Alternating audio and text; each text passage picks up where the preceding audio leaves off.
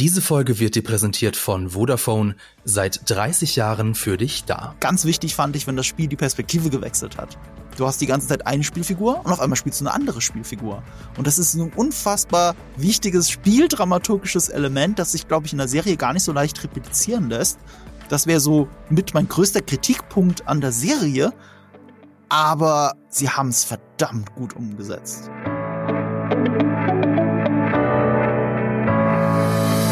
Okay, sag mal, Marco, Sebastian, was ist denn eigentlich euer Lieblingsvideospiel mit Zombies?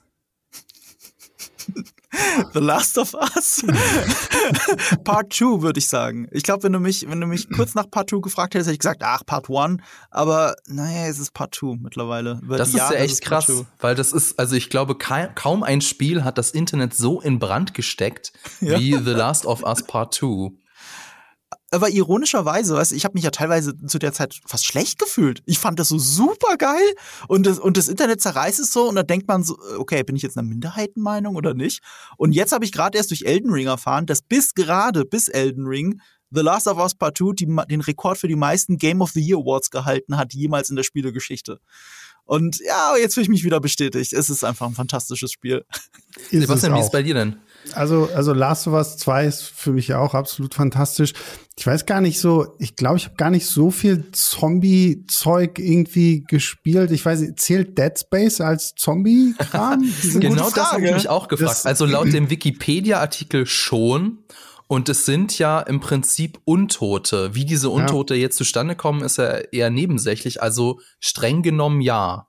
Ich könnte, ich könnte aber theoretisch auch ganz simpel einfach sagen, das äh, Walking Dead Telltale. also das mochte ich auch total gerne. Ähm, aber ja, tatsächlich komischerweise so Zombie-Spiele selbst wäre jetzt wahrscheinlich bei mir auch irgendwie The Last of Us, obwohl das sind ja eigentlich keine Zombies. Ne? Ja, kommen ja, wir vielleicht äh, später noch zu. Ne? Das ist eine andere Frage, aber äh, genau das übrigens ganz kurz, weil du zuerst muss ich dich verraten, Fabian, ich muss dich exposen. Du hast im Skript geschrieben äh, Zombie-Spiele außer The Last of Us und da hatte ich mir schon was anderes überlegt, weil ähm, ich bin, äh, ich finde, dass der Begriff Zombie eben ein sehr dehnbarer, dehnbarer Begriff ist, also Untote. Und dann ist es im weitesten Sinne, ja, ich hätte auch fast The Walking Dead von Telltale gesagt, das ist nämlich fantastisch aber wenn ich so meine zehn Lieblingsspiele gucke, da ist halt Elder Scrolls Skyrim mit dabei.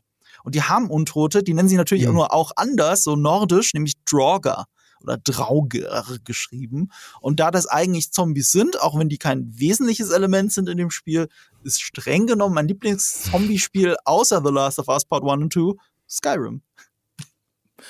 Hätte ich jetzt auch nicht gedacht, dass man Skyrim als Zombie-Spiel benennen würde, aber klar, wenn es Zombies hat, warum nicht? Also ihr merkt schon, es gibt wahnsinnig viele Spiele mit Zombies. Es gibt, was habe ich mir noch aufgeschrieben? Klar, Dead Space, äh, das, das sehr gute Zombie-Level Ravenholm aus Half-Life 2 zum Beispiel. Und dann habe ich ja Plants vs. Zombies totgesuchtet auf dem Weg zur Arbeit damals. Stimmt, ja. Ja. Zählt, ähm, zählt Resident Evil? Zählt theoretisch auch, oder? Eigentlich schon, ja. Also es ist ja eigentlich so für, für viele Gamer so der erste Kontakt mhm. zu Zombies, würde ich fast hm. schon sagen. Ich äh, muss auch zu meiner Verteidigung sagen, ich habe nicht Zombie-Spiel gemeint, auch wenn ich es vielleicht gesagt habe. Deine Frage steht hier, ich habe das Skript vor mir. Dein Lieblingsvideospiel mit Zombies. Und deswegen habe ich gesagt Skyrim. Also ich zock ja gerade ähm, Project Zomboid. Das ist so ein, ähm, ich würde es mal als Action-RPG in der Zombie-Apokalypse nennen. Das ist ultra schwer es ist auch nicht so da gedacht, dass du, dass du überleben sollst. Und es beginnt tatsächlich damit, so bist du gestorben und dann geht das Spiel los. Okay. Aber ähm, ansonsten so als als äh, Shoutout äh, Death Road to Canada ist auch echt großartig. Das ist so, wenn ihr mal irgendwie Langeweile habt und einen Kumpel und ihr wisst nicht, was ihr zocken sollt, dann Death Road to Canada. Das ist so Pixel-Optik und es geht darum, nach der Zombie-Apokalypse habt ihr gehört, dass in Kanada die Welt noch in Ordnung ist und deswegen fahrt ihr mit dem Auto von Florida nach Kanada. Und es ist, es ist, es ist sehr großartig. Es ist sehr schwer. Ich habe es bisher nur ein einziges Mal geschafft aber es ist sehr witzig. Ähm, ja, ich glaube, könnt, wir könnten da jetzt noch ewig weiterreden, aber das ist ja eigentlich hier gar kein äh, Videospiel-Podcast, sondern ein Film- und Serien-Podcast. Und in diesem Sinne würde ich sagen, herzlich willkommen zu einer neuen Folge von Die Quadrataugen, powered by Vodafone. Mit dabei sind äh, Sebastian Gertschikow, den kennt ihr vom YouTube-Kanal von Filmstarts. Hallo. Ja, vielen Dank für die Einladung. Ja, gerne. Und natürlich Marco Risch, den wiederum kennt ihr von GigaTV Mac oder von Nerdkultur. Hi Marco. Hey, hey. Und äh, der Esel nennt sich immer zuletzt oder zuerst, wie auch immer, Fabian Douglas. Eventuell kennt ihr mich auch von GigaTV Mac. Ja, worüber reden wir heute? Wir wollen heute über, ihr habt es schon gehört, über The Last of Us reden. Allerdings nicht das Videospiel, sondern die Serie, die jetzt endlich gestartet ist. Ähm, das wird hier so, so eine Art Ersteindruck es ist ja auch erst die erste Folge draußen. Wir haben eventuell schon mehr geguckt, aber wir wollen euch nicht spoilern, also keine Sorge. Aber bevor wir zu The Last of Us kommen, erstmal ein wenig Werbung. In der The Last of Us Serie ist der Klimawandel schuld daran, dass ein parasitärer Pilz auf Menschen übergesprungen und dadurch die Welt untergegangen ist. In der Realität ist das zum Glück noch nicht passiert, aber der Klimawandel ist ja trotzdem eine reale Bedrohung. Deswegen ist es wichtiger denn je, mit unseren Ressourcen sorgsam umzugehen und zum Beispiel Smartphones und deren Materialien weiter im Kreislauf zu halten. Deswegen könnt ihr euer altes Smartphone in Zahlung geben. Vodafone lässt es dann aufarbeiten, damit es weiter genutzt werden kann. Das ist gut für euren Geldbeutel und noch besser für die Umwelt. Mehr Infos zu diesem exklusiven Service für Vodafone-Kundinnen und Kunden findet ihr in den Show Notes. Aus der Werbung zurück zur Serie und seinem Videospiel-Vorbild The Last of Us. Vielleicht erkläre ich mal ganz kurz. Also The Last of Us, falls ihr das, falls ihr davon noch nicht gehört habt oder es selber noch nicht gespielt habt, es mag unter anderem daran liegen, dass es ja ein Exklusivtitel für die PlayStation ist. Also zum Beispiel habe ich das nicht gespielt aus diesem Grund. Ich besitze keine PlayStation, es tut mir sehr leid. Ansonsten ist The Last of Us ein, ja, ein Action-Adventure und das Spiel erzählt die Geschichte vom mürrischen Joel und dem Teenager Ellie, die sich auf eine gefährliche Reise durch eine von Zombies bzw. Infizierten überrannten Welt machen. Dabei kämpft ihr nicht nur gegen die Infizierten, sondern auch gegen andere Überlebende. The Last of Us gilt als eines der besten Spiele aller Zeiten. Es hat zahlreiche Preise gewonnen, darunter den Titel Spiel des Jahres bei den Game Awards 2013. Ähm, ja, Marco, du hast schon gesagt, du würdest eigentlich am liebsten hättest du jetzt bei der Eisbrecherfrage The Last of Us genannt. Aber äh, ich wollte mal so erst noch wissen, wie ist denn so eure Beziehung zu The Last of Us? Äh, Sebastian, du hast es gespielt? Ich liebe es. Eins meiner absoluten Lieblingsspiele. Also Teil 1 habe ich, glaube ich, bestimmt schon sechs, sieben Mal durchgezockt. Ich bin tatsächlich aktuell gerade bei Teil 2, weil den habe ich bislang nur einmal gespielt.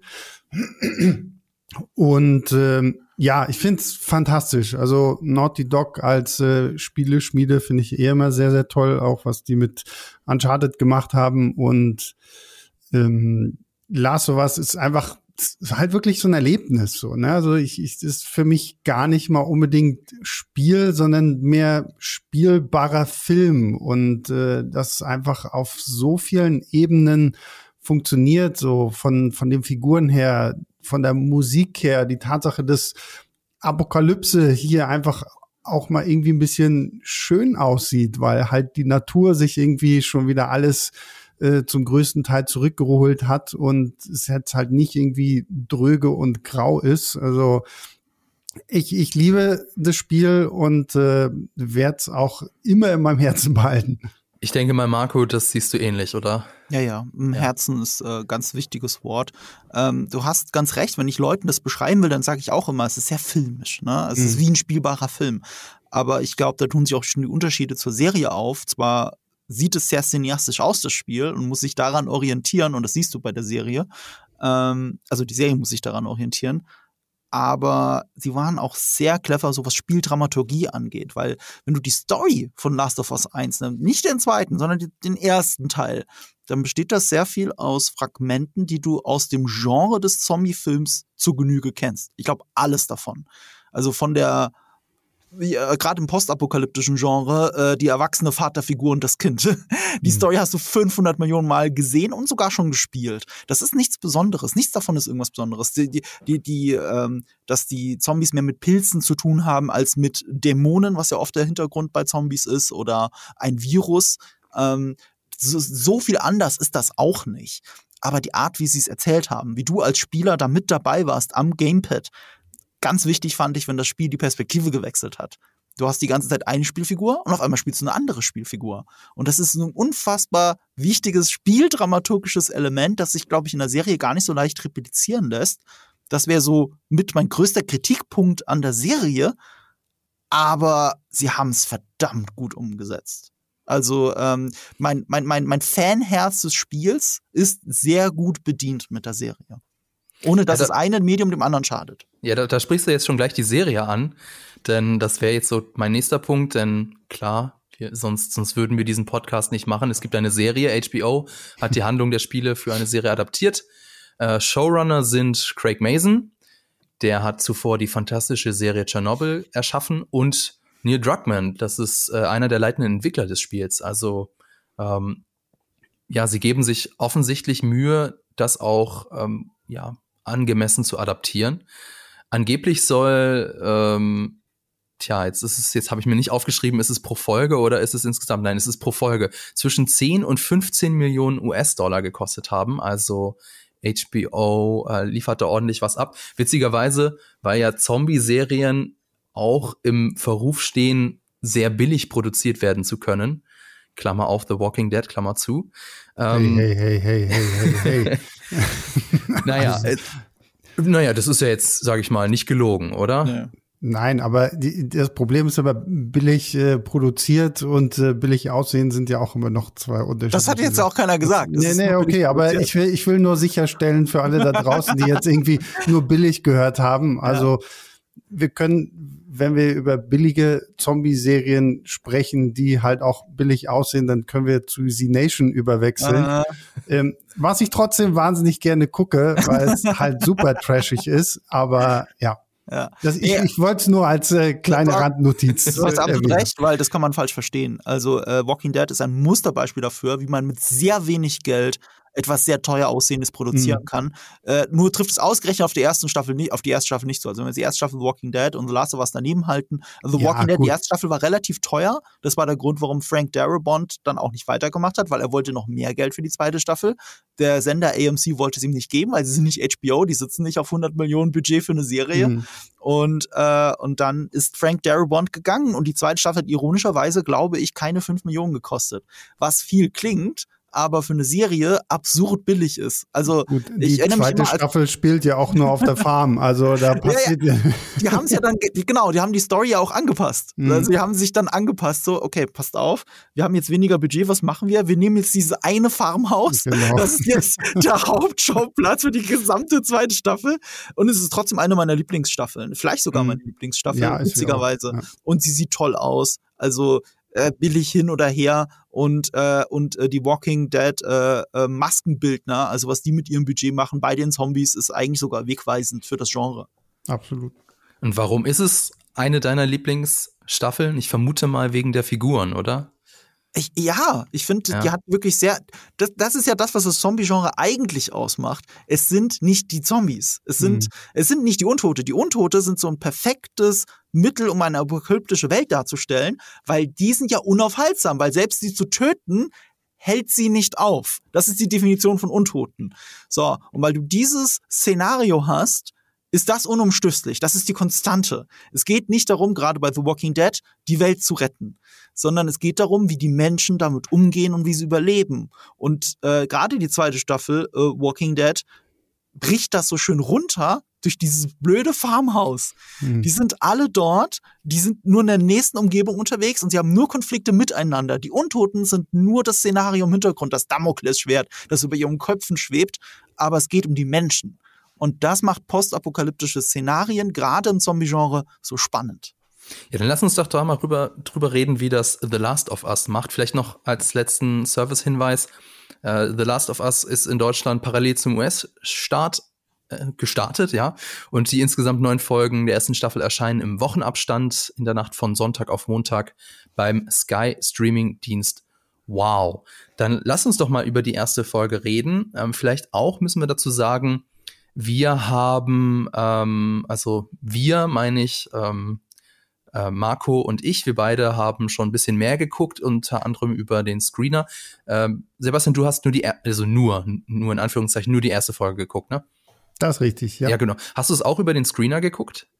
Nein, nein, nein. Ich habe es tatsächlich äh, richtig offiziell geguckt, weil ein paar Kollegen hatten mir dann erzählt, dass wenn man bei den Screenern weiterschaut, dann sind, waren die Effekte ja wohl noch nicht irgendwie ganz fertig. Und wenn ich sowas höre, dann denke ich mir, na, nein, ich will, wenn, dann will ich richtig gucken.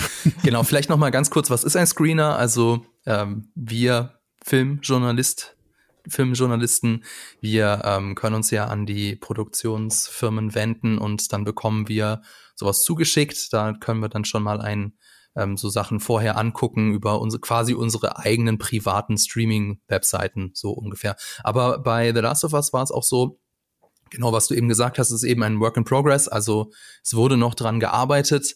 Das hat man unter anderem gesehen am Color Grading. Ich finde auch so wahrscheinlich auch am Compositing, also an der Zusammensetzung mhm. von Greenscreen-Elementen und ähm, auch an den, genau, wie du sagst, fehlenden Effekten. Ich weiß gar nicht, ob ich das sagen darf, aber ähm, es gibt in einer Szene, in einer Folge, ich sag nicht in welcher, ähm, habe ich im Hintergrund, das ist so ein Panoramashot und im Hintergrund fahren Autos über den Highway. Hm. Und ich dachte mhm. mir so, mhm. ah, okay, fahren wir jetzt irgendwie in einen Teil des Landes, in dem die, die Infizierten noch nicht sind, aber dann ist mir erst kein, ah, Moment, wait, ist ja Work in Progress. Also wahrscheinlich wird man dann in der endgültigen Serie da nichts sehen. Aber gut. Deswegen. Aber, ähm, aber, aber, aber ja. ist nicht bei Herr der Ringe der Traktor im Hintergrund? Ja, dann gut, aber das, das doch so sein. Dann gehört das doch dazu. Dann ist das bestimmt, das bestimmt nie weggemacht. Ich weiß nicht. Also mir ist der Traktor noch nie aufgefallen. Ja, aber nicht. ich wollte nur mal sagen, also deswegen so viel zum Look können jetzt Marco und ich gar nicht sagen, oder? Doch, ich habe äh, ich habe es dann nachgeholt natürlich. Ach so, natürlich. Also ich, ich wollte also das heißt, ich habe nicht die kompletten 80 Minuten jetzt nochmal geschaut, weil ich wir hatten gerade im Vorgespräch gesagt, ich habe Babylon gestern Abend geschaut zum Zeitpunkt der Aufnahme und Babylon geht drei Stunden. Ich wollte danach ursprünglich die erste Folge nochmal gucken und habe die jetzt gerade im Büro nochmal so ein bisschen durchgeskippt und ich kann bestätigen, auch das Color Grading war nicht final im Work in Progress. Also da waren viele Sachen gegradet und viele Szenen komplett ungegradet, also komplett ungegradet und immer auch schön zu sehen, welches VFX-Team dran arbeitet, weil du hast dann immer die Einblendungen gehabt. Oh, hier arbeitet Veta dran und so weiter. Das war alles wirklich für, für, für die Arbeit, diese Prints. Die waren nicht für Journalisten. Aber dann siehst du auch, wer die Effekte gemacht hat. Okay, teilweise super interessant, weil da sah ein Shot eigentlich komplett fertig aus. Die gehen da gerade durch Häuserruinen und dann steht da Veta dran. Und dann denkst du, hä? Was machen die denn da jetzt noch? Also ich bin gespannt, wie dann das Ergebnis aussieht bei einer Szene, die schon perfekt geil aussah, ohne irgendwas mit VFX dran. Also es war total verrückt. Und äh, ich kann bestätigen, dass selbst also das insgesamt Color Grading von dem Work in Progress nicht übereinstimmt mit dem Screener, äh, mit, mit, mit der fertigen Folge. Ich finde, die fertige Folge sieht noch mal geiler aus und man muss jetzt umgekehrt sagen, Sebastian ist der Einzige, der die perfekte Version der ersten Folge gesehen hat, während wir uns äh, äh, durch diesen Work in Progress äh, durchgeschaut haben. Aber da war es ja auch so, weil Serien werden ja so entwickelt. Leute beschweren sich, warum kommen nicht alle Folgen auf einmal? Ja, weil an denen doch gearbeitet wird, während die Folgen ausgestrahlt werden. Bei 24 haben sie die Folgen noch gedreht, während die ersten schon ausgestrahlt wurden. Und äh, hier ist es tatsächlich so, die ersten paar Folgen waren relativ fertig und umso weiter diese neuen Screener gingen, die, die waren einen Monat alt, umso unfertiger wurde die Serie. Und, äh, und ja, das ganz fertige Ergebnis sieht wirklich noch mal schöner und besser aus. Mehr Kontrast, besseres Color Grading insgesamt. Äh, Special Effects konnte ich keine Unterschiede erkennen auf den ersten Blick beim Durchskippen, weil da war ja relativ viel final. Ohne ja, zu spoilern. In der ersten Folge ja, aber dann mhm. wird es, denke ich mal, interessant zu sehen sein, wie sie dann die weiteren Folgen angepasst haben. Aber wie gesagt, wir wollen jetzt erstmal nur über die erste Folge reden, ähm, soweit spoilerfrei auch. Ja, ihr beide habt ja das Spiel gespielt. Wie hat euch denn jetzt die erste Folge gefallen von der Serie? Wer also möchte ich, vortreten? Ich, ich habe schon zu viel geredet. ich fand sie wirklich gut. Ich muss sagen, ich fand sie solide. Und dafür habe ich äh, in meinem Video ähm, auf Filmstarts echt von der Community ein bisschen auf den Deckel bekommen. So nach dem, ah, wie kannst du sagen, das ist nur solide und bla bla bla. Und ich glaube, das ist halt auch einfach so ein bisschen dieser Punkt, dass ich da zu sehr als Gamer an das Ganze herangehe und äh, das natürlich viel damit verwurzelt ist, wie das alles funktioniert. Ich sag's mal so, die erste halbe Stunde finde ich ja absolut grandios. Also dieses ganze Intro, was wir ja auch aus dem Spiel her so kennen, was ja dann auch hauptsächlich aus der Sicht von Sarah gezeigt wird, also der Tochter von Joel und wir so ein bisschen diesen ganzen Ausbruch dieses Virus miterleben und wie die ersten Leute tatsächlich Pilze. Ja, stimmt, Pilze. Sorry, Virus, Pilze. Ähm, wie der Pilz da quasi überhand nimmt. Das fand ich wirklich gut. Ich fand es auch sehr, sehr witzig, dass die Serie ja anfängt im Jahre 1968 bei so einer Talkrunde von äh, Wissenschaftsexperten und der eine halt dann irgendwie anfängt, naja, das größte Problem, was wir in der Zukunft haben werden, sind Pilze. Und da musste ich ein bisschen schmunzeln, weil ich weiß nicht, vor nicht allzu langer Zeit haben sie gerade im ganzen Thema mit Klimaschutz ja dann auch immer wieder irgendwelche Tagesschau ähm, Ausschnitte von 1980 gezeigt, wo halt irgendwie erzählt wird, ja, dann und dann wird mhm. der Klimawandel uns treffen und sowas alles. Und das hier halt einfach zu haben, so mit diesem Punkt, okay, also Ende der 60er Jahre hat schon jemand vorgewarnt und man hat natürlich wieder nicht auf die Wissenschaft gehört und man hat sich nicht vorbereitet. Und jetzt kommt halt dieser Pilz. Und ich finde es auch schön, dass nicht erklärt wird, woher das jetzt kommt oder so. Ich meine, das, wir hatten ja eben schon das Thema Zombie-Serien oder Zombie-Filme, so. Das Uninteressanteste ist eigentlich immer, woher es kommt, so, weil da kannst du dir halt irgendeinen Quatsch ausdenken, so oh, aus dem Labor, aus dem All oder von sonst woher. Und äh, dass es hier einfach ignoriert wird, finde ich auch gut. Und äh, ja, wie gesagt, also diese ganze Eröffnungssequenz, halbe Stunde lang, also hat mich wirklich getroffen, also trifft mich im Spiel auch jedes Mal und äh, ist hier auch wirklich grandios umgesetzt. Für mich Schwäche, so ein schweres, ist ein blödes Wort, Schwäche.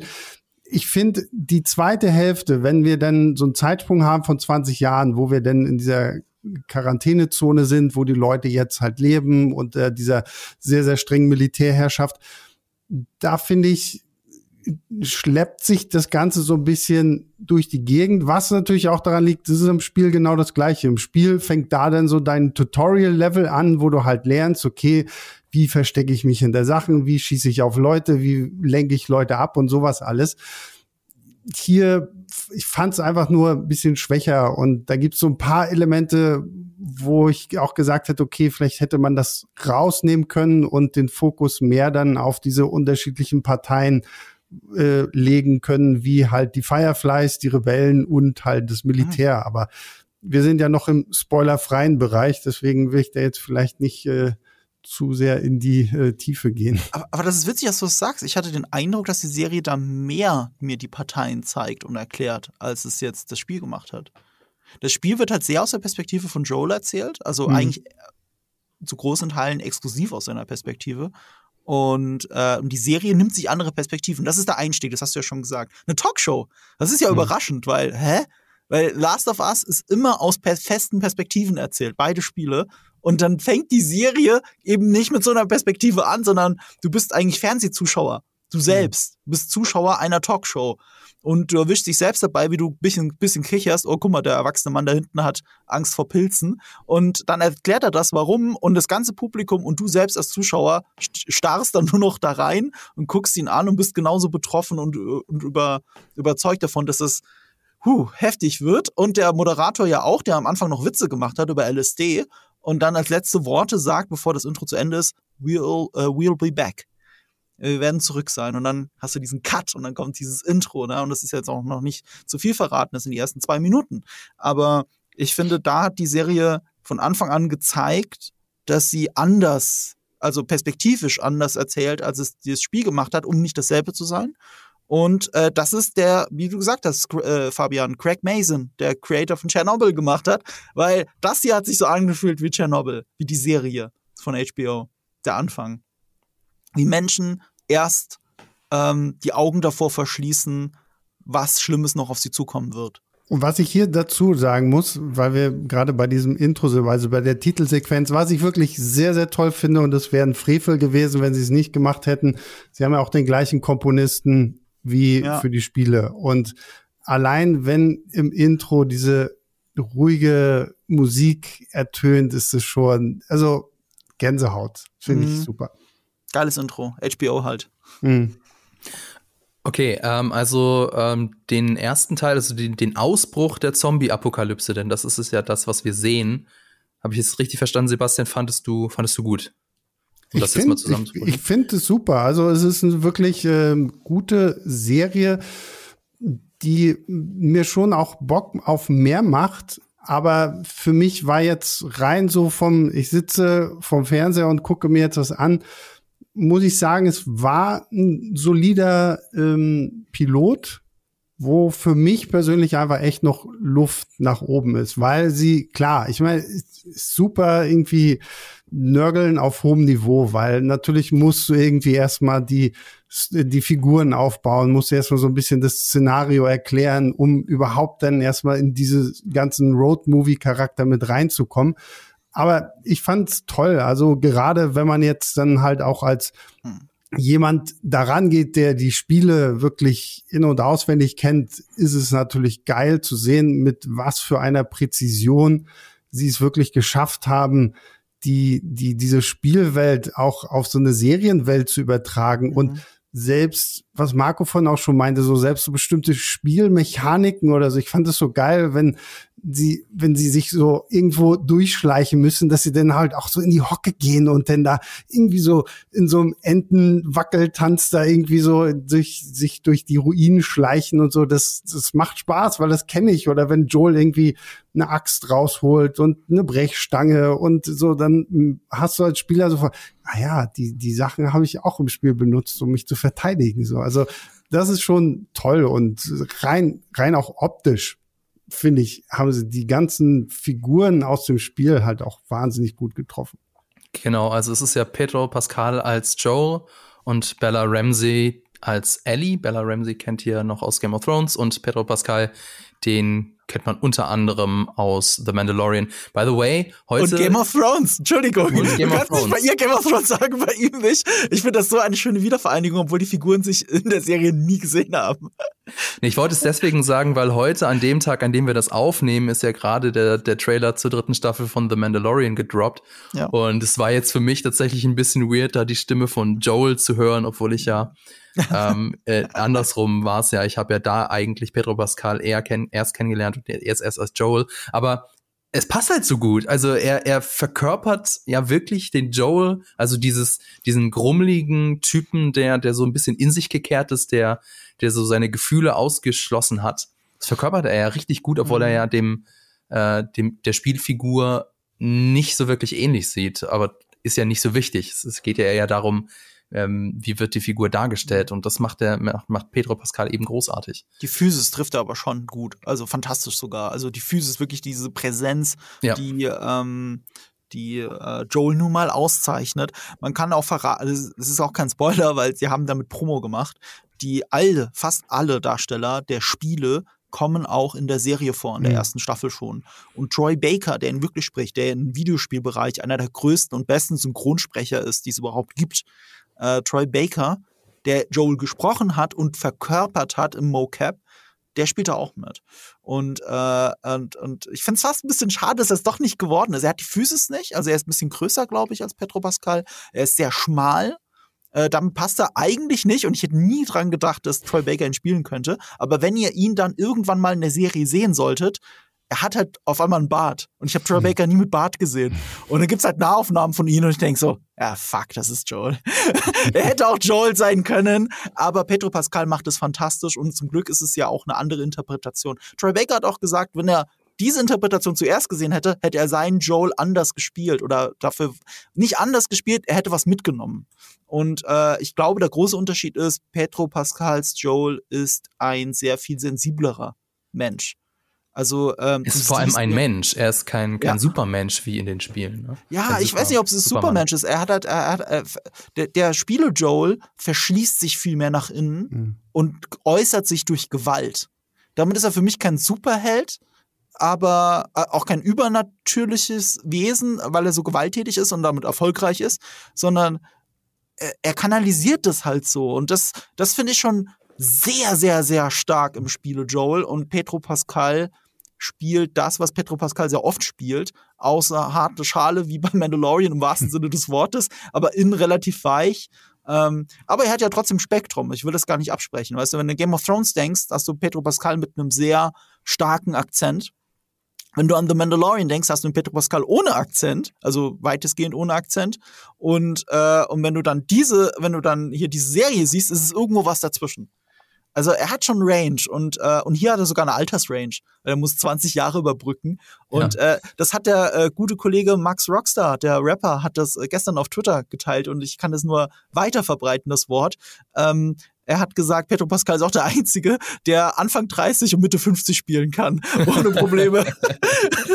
ja.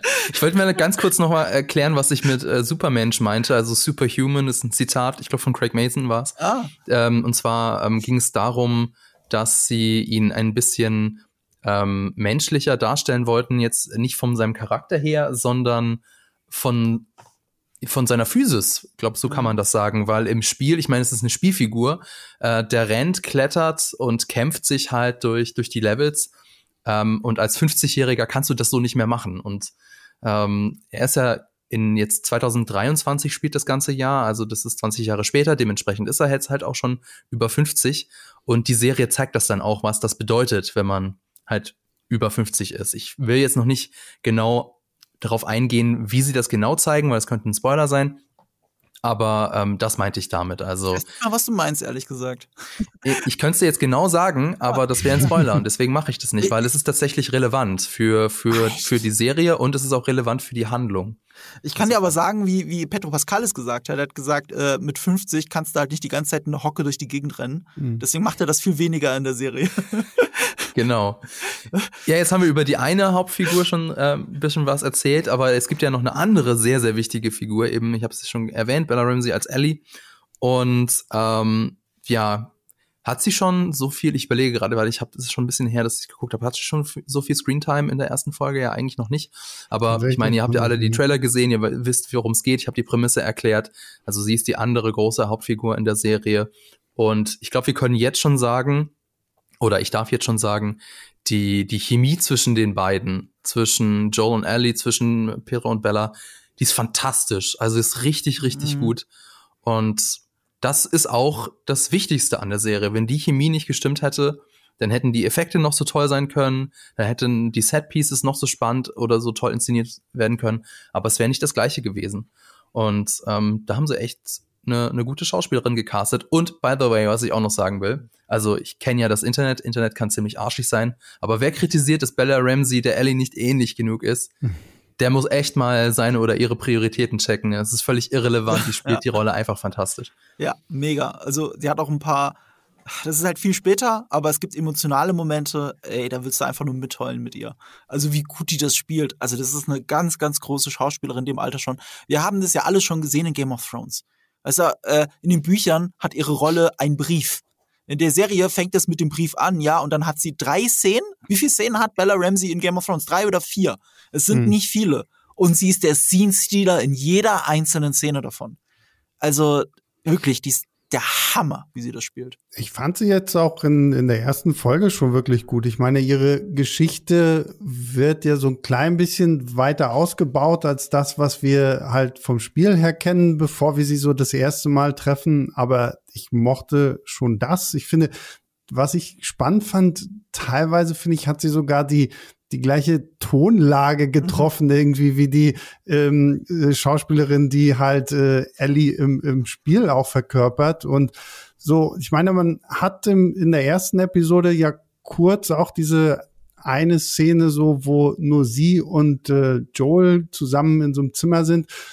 Und da finde ich, hast du schon gemerkt, okay, mhm. das passt gut zusammen. Vor allen Dingen, was ich schön finde, ist, dass die Serie auch nur ein bisschen mehr darauf eingeht, zu sagen, okay, sie erinnert Joel halt wirklich an seine Sarah, an sein kleines Mädchen. Und das kommt ja gerade in der Pilotfolge in so einem ganz, ganz wichtigen Moment, kommt es ja bei ihm nochmal genauso durch, so, wie so eine Art posttraumatischen Flashback bekommt und äh, da dann einfach reagiert, weil er in dem Augenblick halt nicht irgendwie so ein Mädchen sieht, was ihm gerade irgendwie eigentlich relativ egal ist, sondern weil er halt seine kleine Tochter da sieht. Und ähm, das finde ich, finde ich super. Also das hat die Serie gut gemacht mhm. und ich bin da auch echt zuversichtlich, dass Bella Ramsey das rocken wird, weil ich finde, finde sie toll. Im wahrsten Sinne des Wortes. Ich muss ein bisschen ausholen. Und zwar, ähm, äh, ihr lacht schon. Äh, äh, ich, wir haben ja gesagt, das ist ja angenehm auch anders trotzdem. Auch ihre Chemie. Also Petro Pascal spielt es ein bisschen anders. Bella Ramsey sieht nicht nur anders aus, sie hat eine eigene Interpretation davon. Und beide waren angewiesen, das Spiel nicht zu spielen. Das ah, war die okay, Anweisung. Gut. Spielt es nicht. Guckt euch auch kein Gameplay an, weil Petro Pascal ist kein Gamer. Er soll sich kein Gameplay anschauen. Sie sollen sich davon Haben sie aber trotzdem lassen. gemacht. Sorry, ich. Ähm, Petro Pascal hat es nicht gemacht. Ich, also ich habe eben noch vorher was gelesen so. auf ähm, auf, auf, sorry, Wikipedia. Und also Bella Ramsey hat sich halt ein paar Szenen. Ähm, das wollte ich gerade erzählen. aber, so. aber Pedro Pascal, also sein Neffe hat es ihm vorgespielt, glaube ich, weil Ach er doch, kein Gamer ist. Ja, aber hat er es vor oder nach dem Dreh vorgespielt? Das ah, okay, das muss ich nochmal nachgucken. das okay, ist, erzähl, das ist sorry. der Unterschied. So, also sie waren, also zumindest hat Bella Ramsey dann im Interview, das gibt's als TikTok, ist das auch viral gegangen, hat sie so ganz, es ist so süß, wie sie da einfach nur sitzt und so erzählt, ja, also ich wurde angewiesen, das Spiel nicht zu gucken, äh, nicht zu spielen und ja, secretly, wie sie sagt, habe ich ein bisschen reingeschaut. und, äh, und du merkst es in manchen Momenten, die nicht in der ersten Folge vorkommen, aber in anderen Momenten. Es gibt, es gibt so was super Ikonisches, wie, wie Ellie sich bewegt, wenn sie alleine ist. Es ist so, ich finde ich eigentlich immer, immer ganz toll im Spiel, dieses, Storytelling, dieses fast schon Environmental Storytelling, nicht über die mhm. Umgebung, wie man das nennt, sondern was da in dieser Umgebung gerade passiert. Nämlich du als Joel läufst irgendwo rum, schiebst Sachen rum und so weiter, aber Ellie läuft neben dir her. Und anders als in den Videospielen von vor 20 Jahren, die äh, Eve zum Beispiel noch kennt, läuft, läuft der NPC nicht hinter dir her, der non-playable Character, und, und labert einfach nur, sondern Ellie interagiert mit der Welt. Sie redet mit dir über private Sachen und du siehst, wenn sie sich langweilt, weil sie ein fucking Kind ist, tritt sie gegen Steine, guckt in der Gegend rum, guckt äh, äh, Schmetterlingen hinterher. Und es gibt so einen Shot in dieser Serie später. Ich schwöre bei Gott, das war von der Bewegung her 100% Ellie. Die hätte danach auch niemandem sagen können, sie hat das Spiel nie gesehen. Mhm. Sie bewegt sich einfach ganz genau so. Und, und das war, ähm, das war so einer dieser Leonardo DiCaprio-Momente, wo du dann auf der Couch sitzt und mit dem Finger so auf dem Fernseher zeigst. So, sie hat's gespielt! Auch wenn sie was anderes machen sollte. Und, ähm, und, und das war echt, echt schön. Das funktioniert.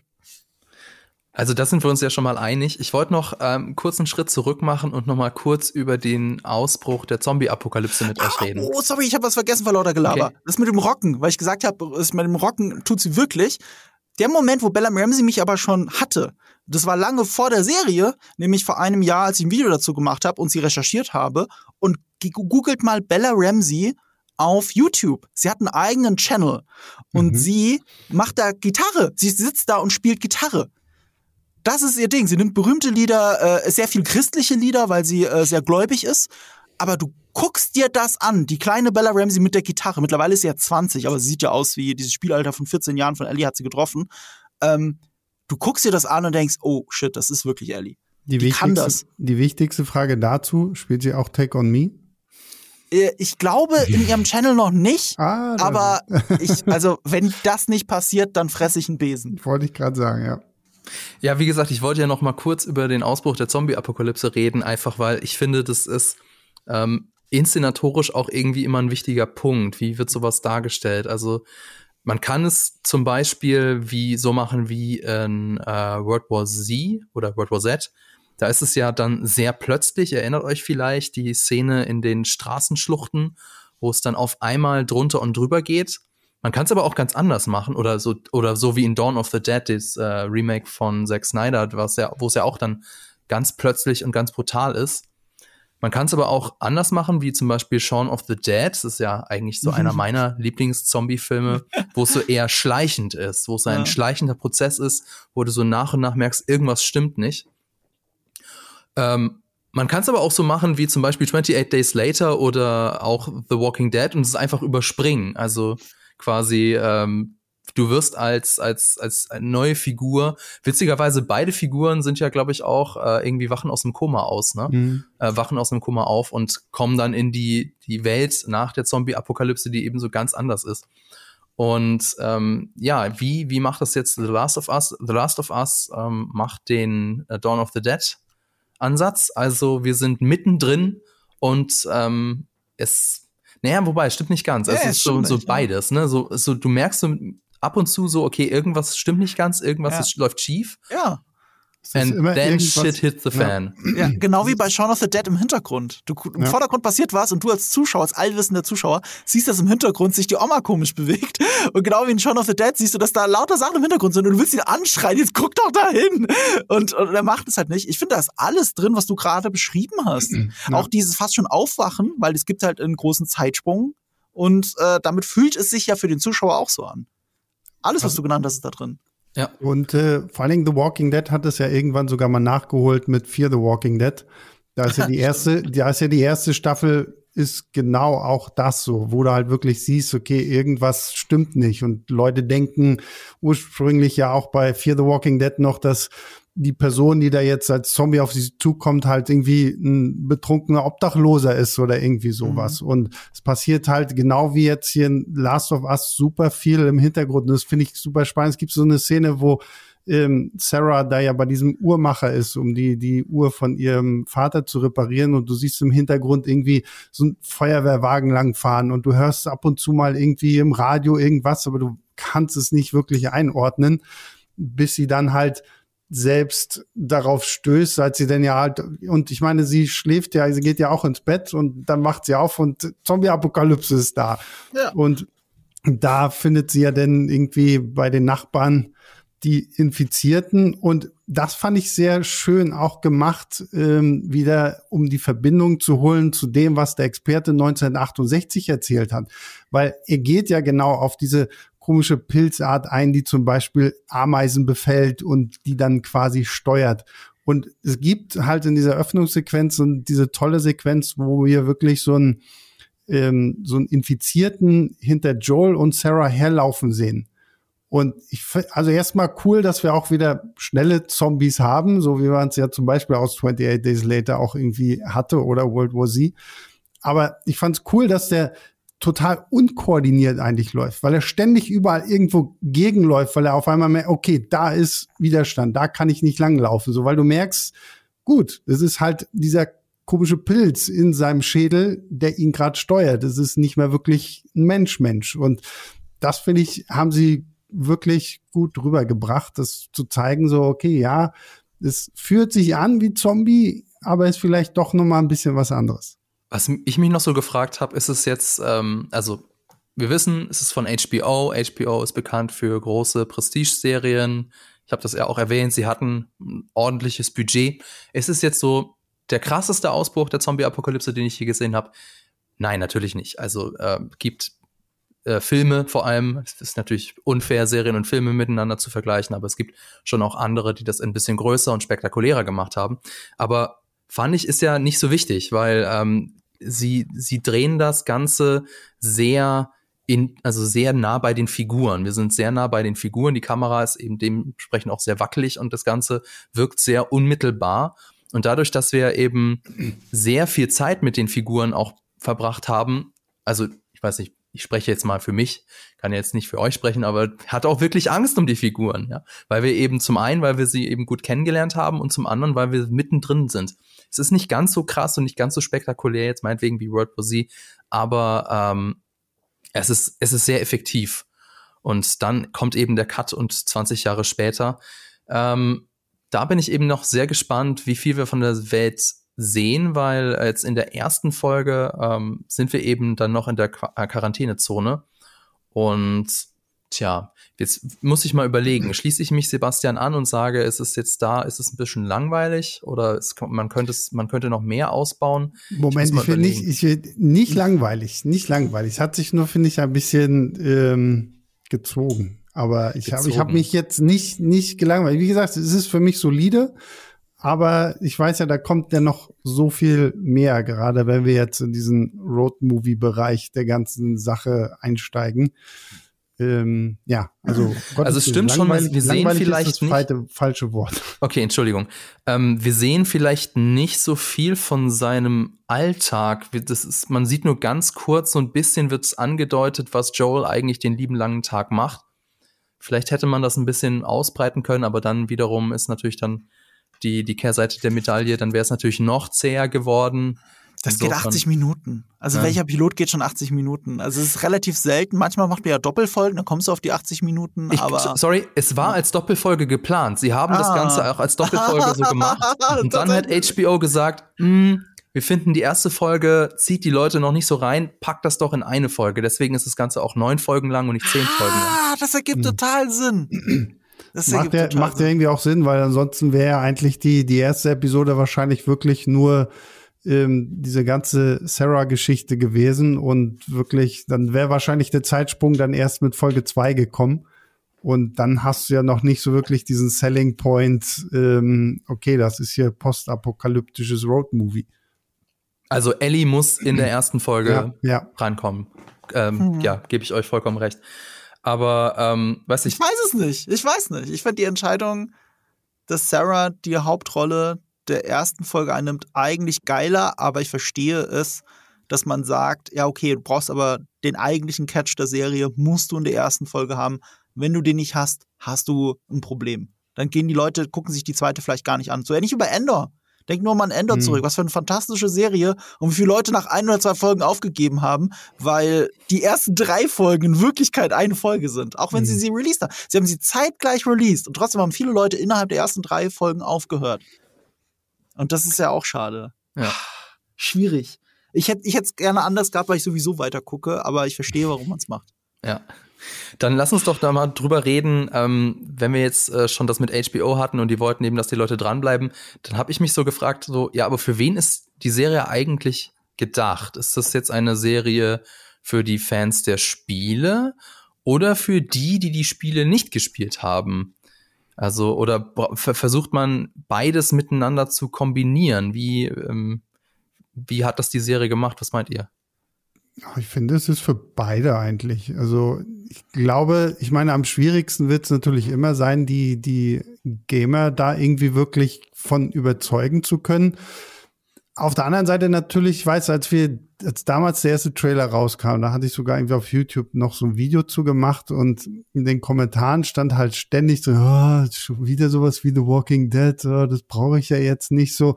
Also ich glaube, diese Serie muss halt auch gerade so die Zombie-Fans irgendwie von sich zu überzeugen, äh, dass es eben nicht wieder irgendwie so eine neue Zombie-Serie à la The Walking Dead ist, sondern dass es halt wirklich noch mal was Neues ist, so, weil ich glaube, jeder, der das Spiel gespielt hat, wird eh mal reinluschern. Also ich kenne niemanden, der nicht wenigstens neugierig ist, um wenig, um so mit dem Mindset vielleicht auch rangeht, so, na, das kann ja eh nix werden, so. Und ich gucke mir das jetzt mal an, damit ich wenigstens rumnörgeln kann, wenn es halt wirklich beschissen geworden ist.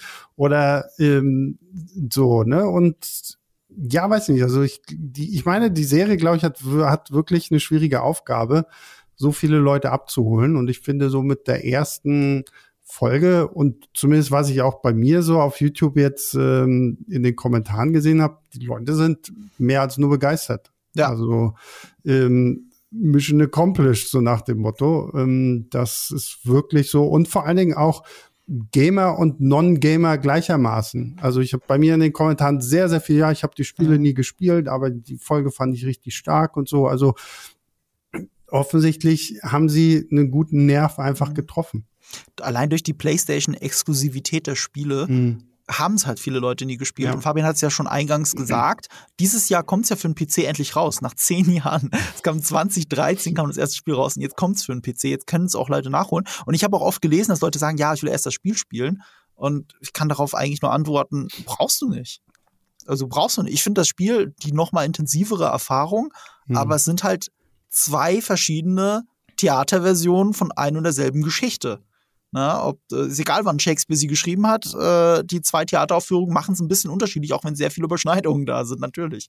Und mit lassen, sie lassen sich auch gut vergleichen, aber es funktioniert beides nur für sich, ohne das jeweils andere. Und damit ist es auch per Definition für beide Lager gedacht. Und äh, wie du sagst, es kommt ja gut an. Also es lässt sich auch belegen. Also sie ist eine der Mhm. wenigen Serien jemals in der Fernsehgeschichte, die von Anfang an 100% auf Rotten Tomatoes hatte. Ja. Also, äh, und das heißt ja, das ist jetzt keine Wertung, sondern das heißt ja nur, dass 100% der Reviews positiv waren. Das waren am Anfang bei 24 äh, Reviews. Jetzt sind wir bei, ich weiß nicht wie viele Reviews, ein paar hundert wahrscheinlich. Und es hat immer noch was hatten das, 98 oder sowas zum Zeitpunkt der Aufnahme? Also absurd hoch. Mhm. Ähm, also damit ist es mindestens eine gute Serie. Ich, ich suche das schnell raus, damit ich keinen Bullshit erzähle. Last und? of Us liegt 99% bei Tomato Score. Audience Score 96% Und das finde ich interessant. Das hätte ich vorher nicht gedacht. Ich hätte Brief und Siegel gegeben, das wird gedownvoted. Die gleichen Leute, die Last of Us Part 2 äh, gehate-rated haben, ähm, werden sich hier auch bei Rotten Tomatoes austoben. Alleine schon, weil Bella Ramsey nicht so aussieht, wie sie sich das vorstellen. Hätte ich nie gedacht. Hm. 96% Audience Score bei 3000 Bewertungen. Bei IMDb hatte es nach 12.000 Bewertungen 9,6. Das ist so viel wie Arcane. Das ist hm. bisher beste Videospielverfilmung. Ich glaube auch immer noch die beste Videospielverfilmung. Aber 9,6 auf IMDb ist absurd hoch. Natürlich geht das immer mit der Zeit runter. Es ist jetzt schon dabei. Zum Zeitpunkt dieser Aufnahme ist die Serie nur noch bei 9,5. Aber das ist unglaublich hoch. Und die haben das nicht alle gespielt. Mhm. Und viele davon haben es aber gespielt. Und beide Lager sind sich einig, dass das eine tolle Serie ist. Und das spricht für die Serie. Absolut. Und vor allem finde, was für mich auch für die Serie spricht, ist, ähm, dass mich die, wie gesagt, ich, wir reden ja jetzt wirklich nur von der ersten Episode, dass mich der emotionale Punkt aus dem Intro des Spiels mhm. genauso hart getroffen hat in der Serie wie beim Zocken. Und ja. da sind, da ist man natürlich auch wieder so bei diesem Punkt so, ich weiß, was kommt, aber es hat trotzdem so richtig voll ins Herz getroffen und ähm, also ja, da muss man einfach sagen, also schauspielerisch ist das wirklich sehr, sehr toll gemacht und das ist ja, das hatten wir am eingangs schon so, ne? Letztendlich geht's nicht um die Zombies, sondern es geht um das Menschliche. Mhm. Und das, finde ich, äh, spiegelt sich in der ersten Episode einfach schon so gut wieder. Und, dass ich das, da auch du sagst ja was super Wichtiges. Es ist die Performance. Mhm. Das ist die Performance. Ich glaube, im Spiel, und da unterscheiden sich Spiel und Serie, im Spiel ist Sarah wesentlich gesichtsloser, in Anführungsstrichen, ne? gesichtsloser. Absolut, ja. Sie gewinnt dadurch, dass du sie spielst. Genau. Das Spiel spielt mit Perspektive, du spielst sie. Und dadurch hittet dich der Anfang des Spiels total. Und in der Serie ist es so, weil Nico Parker, die Darstellerin, das fantastisch spielt. Die spielt es fantastisch und sieht auch nicht so aus wie die Videospielfigur, mhm. aber es ist völlig irrelevant, weil es funktioniert. Und, und das ist der große Unterschied zwischen beiden. Ähm, das Spiel hat das Spielerische und die Serie hat die Darsteller und ihre Performance. Und hier und da gibt es fantastische Überschneidungen. Eine, die ich in meinem eigenen Podcast unterschlagen habe, weil ich es nicht wusste, war die von Marlene. Marlene spielt ja in der ersten Folge schon eine Rolle. Und ich mhm. habe ja noch gedacht, so, oh, die spielt das echt toll. Sie ist ein bisschen älter als die Marlene im Spiel, aber hey, die spielt das ja fantastisch. Sie klingt sogar genauso. Und ich habe erst dann gecheckt, nach der Podcastaufnahme, dass es dieselbe Darstellerin ist. es ist einfach Merle Dandridge, wie sie in Wirklichkeit heißt. Die hat es vor zehn Jahren im Videospiel gespielt und gesprochen. Und mhm. sie macht es jetzt auch für die Serie. Aber sie ist auch die einzige Darstellerin, die ähm, in der genau selben Rolle zurückkommt, während die meisten anderen Darsteller aus den Spielen andere Sachen spielen. Nur mal ein Beispiel, Ellie als die große Rolle im Spiel wird halt äh, im, ähm, äh, gesprochen von, oh, ich habe den Namen gar nicht parat, Ashley irgendwas. Und die spielte auch mit in einer kleinen Nebenrolle, die sehr symbolisch ist für das, was sie vorher gespielt hat. Und äh, auch fantastisch, aber sie kann ja unmöglich, weil es eine erwachsene Frau ist, das Kind spielen. Mhm. Zumal, und das war damals eine Kontroverse, das Kind offensichtlich Elliot Page nachempfunden war zu dieser Zeit. Und da war schon Elliot Page ein paar Jahre älter. Und damit hätte das natürlich auch nicht gepasst. Ähm, und deswegen bin ich froh, dass die Serie so sich so anders anfühlt bei den gleichen Rollen und teilweise genau gleich anfühlt bei den gleichen Rollen. Das ist ein sehr, sehr schöner Spagat, den die Serie schafft. Ah, ich würde ja so gerne jetzt noch weiter über die, über die nächsten Folgen reden, weil, also wie gesagt, ich habe ja schon ein bisschen weiter geguckt und vor allem, ich sag, ich halte mich vage, aber vor allem über die dritte Folge hätte ich jetzt gerne noch geredet, aber dürfen wir ja nicht, weil es äh, ist noch nicht draußen und wir wollen uns ja hier mit Spoilern auch zurückhalten. Aber ich, ich wage mal einen Ausblick, Sebastian. Ich wage mal, dass äh, du die Serie noch richtig, richtig gut finden wirst, vermute ich mal. Du, Aber das vermute ich auch. Also, wie gesagt, um Gottes Willen. Ne? Also, ich weiß ja, was mich äh, storytechnisch erwartet. Und nur weil ich jetzt sage, der Anfang ist solide, heißt ja noch lange nicht, dass ich die ganze Serie jetzt nicht mehr mag oder so. Es ist einfach, ähm, ich bin schon, wie gesagt, bin sehr heiß drauf, zumal wir jetzt auch noch gar nicht so viel von den Zombie-Pilzwesen jetzt mhm. in dieser ersten Episode gesehen haben. Aber so, wenn man sich nur die Trailer angeschaut hat, dann wird man ja diese ganzen Klicker und sowas alles ja noch zu Gesicht bekommen. Und das sind natürlich dann trotz, trotz all der Emotionen und trotz all der darstellerischen Leistungen wartest du natürlich auch immer so ein bisschen darauf, okay, wann kommen die ganzen Sequenzen, wo auch mal gegen Klicker und äh, andere Viecher gekämpft werden muss. Also von daher, ich hab Bock. Neil Druckmann ist ja auch äh, der Regisseur der zweiten Folge. Hm. Und so viel kann man sagen, sie fühlt sich auch in Passagen so an wie Passagen im Videospiel. Mm, ja, okay. Also da ist es inszenatorisch sehr nah dran. Mm. Das merkst du einfach. Ähm, ich verstehe dich aber, weißt du, aus einem Grund verstehe ich dich sehr gut, warum das du so kritteln klingst, obwohl wir ja alle die Serie gut finden. Mhm. Alle, alle, ne? 99 Prozent aller Leute finden die super. ähm, das Spiel ist für mich zusammen mit Part 2, das sind zwei der intensivsten Videospielerfahrungen, die ich jemals hatte in meinem Leben. Absolut, Ganz weit ja. vorne. Und ähm, als Erfahrung. Und man kann es schwer greifen. Man sagt gerne, ach, weil es wie ein spielbarer Film ist, aber, aber das trifft es nicht ganz. Es ist wirklich das, was der Controller mit dir macht mhm. und äh, wie das Spiel mit Perspektive umgeht, gerade im zweiten Teil. Absolut, so, der erste ja. Teil hat eine okaye Story, die du schon in 100 Variationen gesehen hast und macht das Erfahrung, was die Erfahrung angeht, das Beste draus. Der zweite Teil hat sogar eine fantastische Story, weil so eine kreative Rache-Story habe ich noch nie erlebt. Mhm. Und, äh, und deswegen ist der zweite Teil noch mal eine Stufe höher für mich. So. Und aus der Ecke kommen wir. Wir haben zwei der besten Videospiele aller Zeiten, der bestbewerteten Videospiele aller Zeiten. Und du hast jetzt die Serie The Last of Us, die toll ist, die auch toll bewertet ist. Aber ist es diese erste Folge oder für mich auch die ersten neun Folgen, ist das jetzt eine der besten Serien, die du je erlebt hast? Und da würde ich sagen, nee, es ist einfach eine super Serie, mhm. aber es ist, gehört jetzt nicht zu den allerbesten Sachen, die ich je gesehen habe. Ne, da habe ich andere Kandidaten. Und das ist so ein bisschen das, was im Hintergrund so mitschwingt. Ähm, wenn du es dann wirklich mit den Spielen vergleichst, kann es da nicht heranreichen, meiner Meinung nach. Aber es ändert ja nichts daran, dass es eine fantastische Geschichte mit fantastischen Darstellern und einer fantastischen Interpretation ist. Und das ist das alles. Das ist das einzige Haar, das wir in der Suppe finden. Genau, Und wenn das ja. das einzige Haar ist, dann haben wir ja sonst keine Probleme. Richtig. Schön, schön zusammengefasst. Ja. Ich überlege schon die ganze Zeit, wann ich das mal anbringe. Weil ich habe es am, Anfang, am Anfang vergessen. Und zwar, ähm, Sebastian, äh, du hast ja in der, ja, wir haben ja vorher schon auch miteinander geschrieben und so. Und du hast da ja gesagt, dass The Last of Us keine Zombie-Serie ist.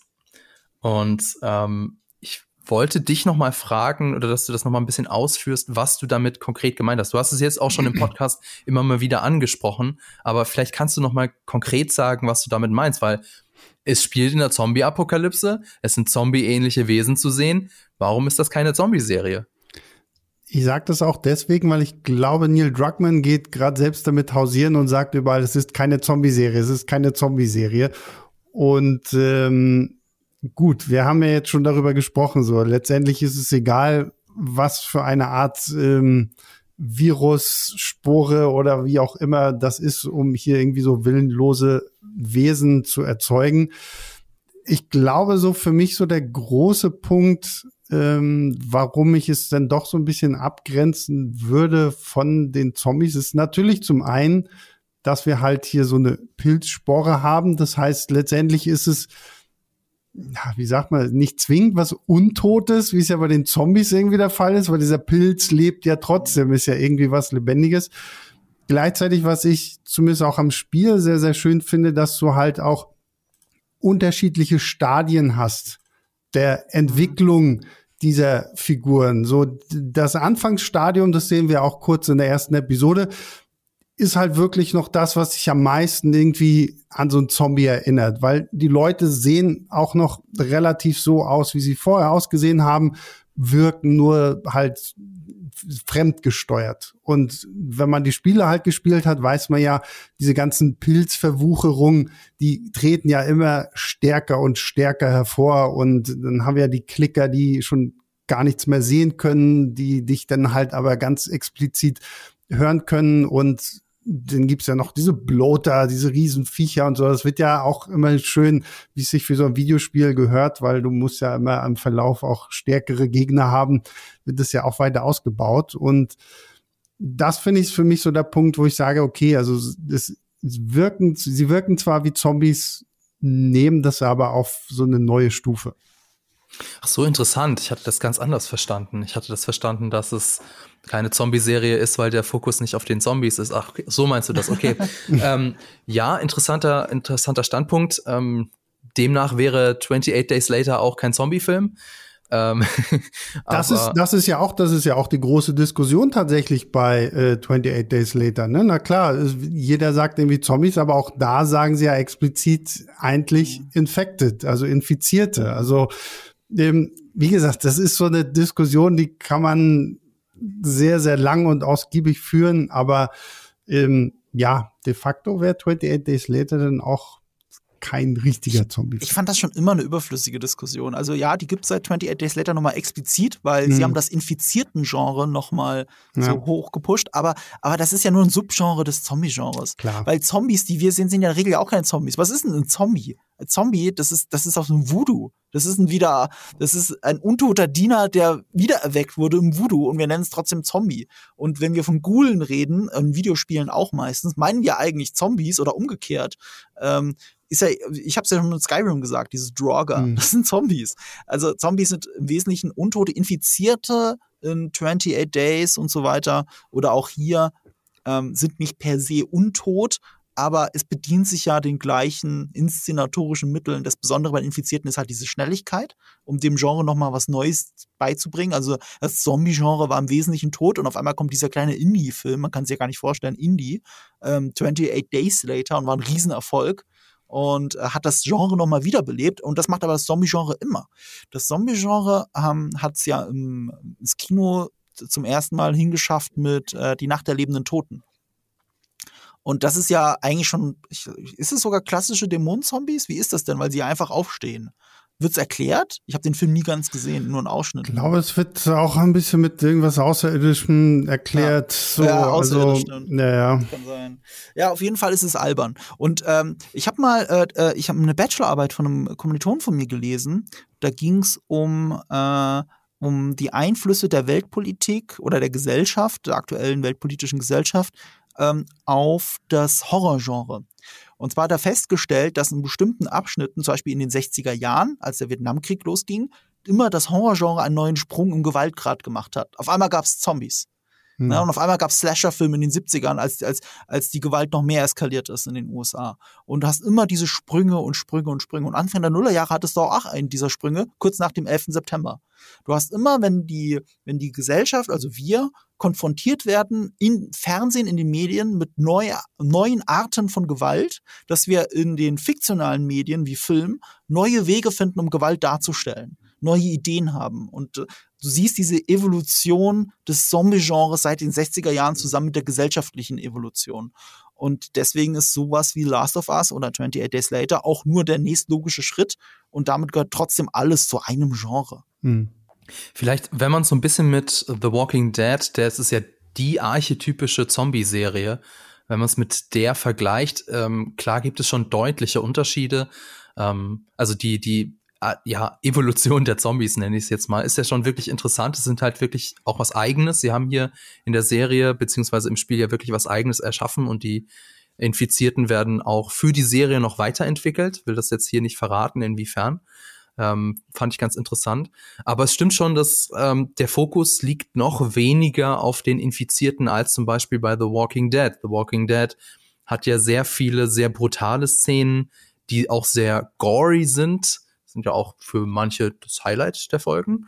Und das ist, also habe jetzt noch nicht alles gesehen, aber ich vermute mal, das ist nicht der Fokus von uh, The Last of Us, sondern es ist, wie auch schon bei der, ähm, beim Videospielvorbild sind die Figuren und die Interaktion der Figuren. Also insofern, vielleicht ist das auch noch mal so ein, so ein Ansatz, wo man sagen könnte, deswegen ist es keine Zombie-Serie, weil es geht nicht um, um die Zombies. Ähm, ja, aber ich glaube letztlich, ähm, müsst ihr, liebe Zuhörerinnen und Zuhörer, das selber für euch entscheiden, ob es jetzt eine Zombie-Serie ist oder nicht. Denn so ganz klar trennen kann man das offensichtlich nicht. Vielleicht, um nochmal so eine Klammer zu schaffen zum Anfang. Da haben wir ja über die Lieblingsvideospiele aus dem Zombie-Bereich gesprochen. Jetzt wollte ich euch mal fragen, ist jetzt ganz gemein, habe ich nämlich nicht vorher verraten, dass ich, das, dass ich die Frage stelle. Habt ihr vielleicht noch Tipps für unsere Zuhörerinnen und Zuhörer, irgendwelche Lieblingsadaptionen von einem Videospiel, ähm, das ihr empfehlen könnt? Denn das ist ja so ein bisschen so ein Running Gag, dass es keine guten Adaptionen eines Videospiels gibt, zumindestens im Filmbereich. Ich glaube, Meisterdetektiv Pikachu wird da meistens genannt als so das, das Best, noch das Beste. Wie ist es denn da? Weiß nicht, Sebastian, hast du da irgendwas? Ähm, ich muss tatsächlich sagen, ich mag den ersten Silent Hill Film ganz gerne. Mhm, also ja. ich bin, bin ein großer Fan der Spiele schon immer gewesen und der erste Silent Hill Film schafft, finde ich auch gut diese Atmosphäre. Da hast du auch wieder den Vorteil, dass der Komponist der Spiele halt auch wieder äh, für den Film mitgewirkt hat. Du hast halt auch diese ikonische Musik und die, die ikonischen Monster. Das finde ich irgendwie ist für mich immer noch so, wenn ich dran denke, was gut funktioniert hat. Und tatsächlich, das ist jetzt vielleicht ein bisschen ulkig, fand den ersten Sonic ziemlich cool. den ersten Sonic the Hedgehog Film. Ähm, ich bin mit diesen Spielen aufgewachsen und äh, musste mir diesen Film einfach angucken. Und ich fand den ersten wirklich für das, was er sein wollte, dafür auch, dass du ja irgendwie so ein Jump and Run jetzt hier auf einmal umsetzen musst als äh, Spielfilm, fand ich den sehr charmant gelöst und irgendwie sehr witzig gemacht. Gott sei Dank haben die Macher auch auf die Fans gehört und haben das Design von Sonic selbst nochmal angepasst, weil das erste war ja wirklich sehr, sehr gruselig. Äh, ja, ich glaube, wenn das wäre jetzt so spontan die zwei, die ich nennen würde. Marco, welche Tipps hättest du denn? Ja, das ist auf jeden Fall ein Running Gag der Filmindustrie gewesen. äh, bei Live-Action tut man sich da auch schwer. Also wenn ich Live-Action nennen müsste, ja, stimmt, Silent Hill von Christoph Ganz ist halt natürlich, ich meine, der Typ hat Pakt der Wölfe vorher gemacht. Das sieht halt cool aus. Das kann der. Ähm, aber da würde ich jetzt zum Beispiel fast schon The Witcher nennen, obwohl The Witcher ja eben keine Spieladaption ist, sondern eine Romanadaption. Aber du merkst, dass der noch Hauptdarsteller Henry Cavill ein großer Fan des Spiels ist. Denn seine Interpretation des Geralts von Riva ist halt eine Interpretation des Videospiel Geralts von Riva. Und äh, das finde ich ganz nett, da wo es funktioniert. In der zweiten Staffel funktioniert es nicht so gut wie in der ersten, aber äh, ähm, ich finde aber ansonsten Arcane fantastisch. Das ist eine der hübschesten Animationsprojekte, nämlich sowohl für Film und Fernsehen, äh, sowohl für Film als auch für Fernsehen, dass es überhaupt gibt. Also es sieht unglaublich aus. Ich hatte keine Verbindung zu den Spielen, zu League of Legends. Ich habe deswegen angefangen, League of Legends auf dem Handy zu spielen. ähm, und äh, jetzt liebe ich diese Welt. Also die äh, Arcane ist eine fantastische Serie, nicht umsonst so hoch geratet. Und äh, was ich ganz nett fand, war Castlevania der aussieht, äh, auf, Netf äh, Netflix läuft, aussieht wie ein Anime, darf natürlich nicht als Anime bezeichnet werden, weil es nicht aus Japan ist, aber es ist eigentlich ein Anime, machen wir uns nichts vor. Es ist zumindest im Anime-Stil und das ist auch ganz cool. Jetzt hast du mir beides äh, vorweggenommen, was ich noch nennen wollte. Aber macht ja nichts. Ähm, ja, genau, Arcane super, Castlevania super. Jetzt ist vor kurzem eine Adaption von Dragon Age gestartet. Mhm. Da hatte ich aber noch nicht die Chance reinzugucken, da weiß ich nicht, wie es ist. Ich weiß nicht, vielleicht habt ihr das ja schon gemacht. Schreibt uns doch gerne, wie, wie ihr die Serie findet. Ansonsten würde ich sagen, war's das für diese Folge. Ich hoffe, es hat euch gefallen. Lasst uns doch einen Kommentar da, schreibt uns eine Rezension bei Apple Podcast oder folgt uns bei Spotify. Vielen Dank fürs Zuhören.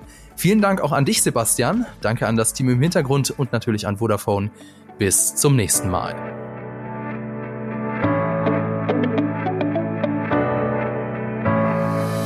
Diese Folge wurde dir präsentiert von Vodafone, seit 30 Jahren für dich da.